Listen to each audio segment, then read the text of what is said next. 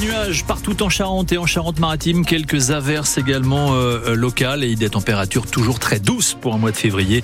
Voilà le programme météo de votre après-midi. Un point complet dans un instant. Après le journal que vous présente maintenant François Petit-Demange et François, ils ont tenté de livrer de la drogue en prison avec un drone. Oui, deux Charentais-Maritimes ont été condamnés à de la prison ferme hier par le tribunal de Périgueux. Ils étaient jugés pour avoir tenté jeudi dernier de livrer de la drogue, c'est vrai, avec un drone dans la prison de Neuvic, euh, en Dordogne. Le principal prévenu Charentais-Maritime a été condamné à deux ans de prison ferme. Sa complice à un an ferme plus un an avec sursis. Les juges ont suivi ainsi les réquisitions du procureur au terme d'une audience difficile au cours de laquelle les prévenus ont soit nié, soit fait valoir leur droit au silence, Simon Cardona. Les preuves listées par la juge sont pourtant nombreuses. Jeudi soir, les gendarmes alertés par la prison repèrent un véhicule suspect avec sur le siège passager Angela, 45 ans. Un drone vient de s'écraser juste à côté de sa voiture et dans le colis, un téléphone et 55 grammes de cannabis. Mais Angela assure à la juge qu'elle ne sait pas qui est ce colis et qu'elle s'est juste arrêtée là pour faire pipi dans un champ en face de la prison. Les gendarmes trouvent aussi dans la voiture des papiers d'identité, du principal suspect, Nicolas, 39 ans, et chez lui, deux jours plus tard, ils mettent la main sur une télécommande de drone, le même scotch qui a emballé le colis et d'autres paquets remplis de drogue. Mais dans le box, toujours le même silence. La défense, elle, parle d'omerta, du risque de représailles si les prévenus parlent. Un silence et deux visages impassibles pour ces récidivistes quand la condamnation tombe après deux heures d'audience. Simon Cardona Périgueux pour France Bleu. L'île d'Oléron veut une nouvelle amende contre Airbnb. La communauté de communes de l'île d'Oléron a signé à nouveau la plateforme de location touristique au tribunal aujourd'hui à La Rochelle, cette fois pour le retard de paiement des taxes de séjour de l'année 2022. Elle demande 6 millions d'euros d'amende. En juin, la CDC d'Oléron a déjà obtenu euh, la condamnation d'Airbnb pour euh, les taxes des années 2020 et 2021, 30 000 euros d'amende.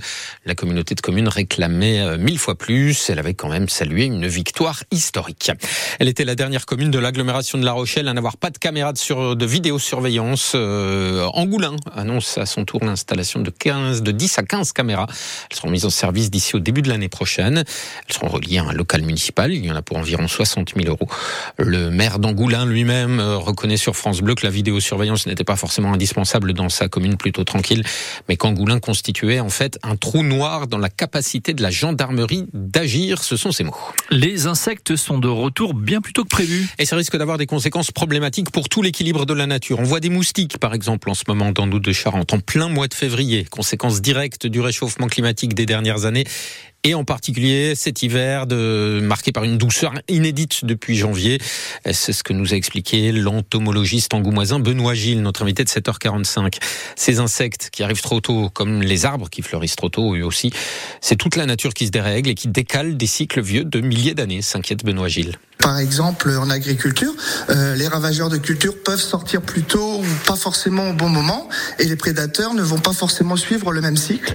Donc on peut se retrouver avec euh, des ravageurs qui ne sont pas contrôlés de manière biologique, ou alors en termes de pollinisation, les abeilles ou les autres pollinisateurs ne vont pas forcément être synchronisés avec les fleurs, et on va avoir une perte de, de, de fécondation des fleurs, par exemple. Et les oisillons, eux, théoriquement, ils naissent à un moment où il y a beaucoup d'insectes. Tout ça, ça risque de se dérégler. Ah oui, tout à fait, parce que on le sait, hein, beaucoup d'oiseaux remontent d'Afrique du Nord ou d'Afrique pour euh, en migrant pour euh, dans nos contrées euh, au début de, du printemps pour justement profiter de, du boom d'éclosion euh, d'insectes et euh, eux n'ont pas forcément les mêmes cycles et euh, les oisillons ne vont peut-être pas forcément trouver la nourriture escomptée avec justement une émergence d'insectes de manière trop précoce.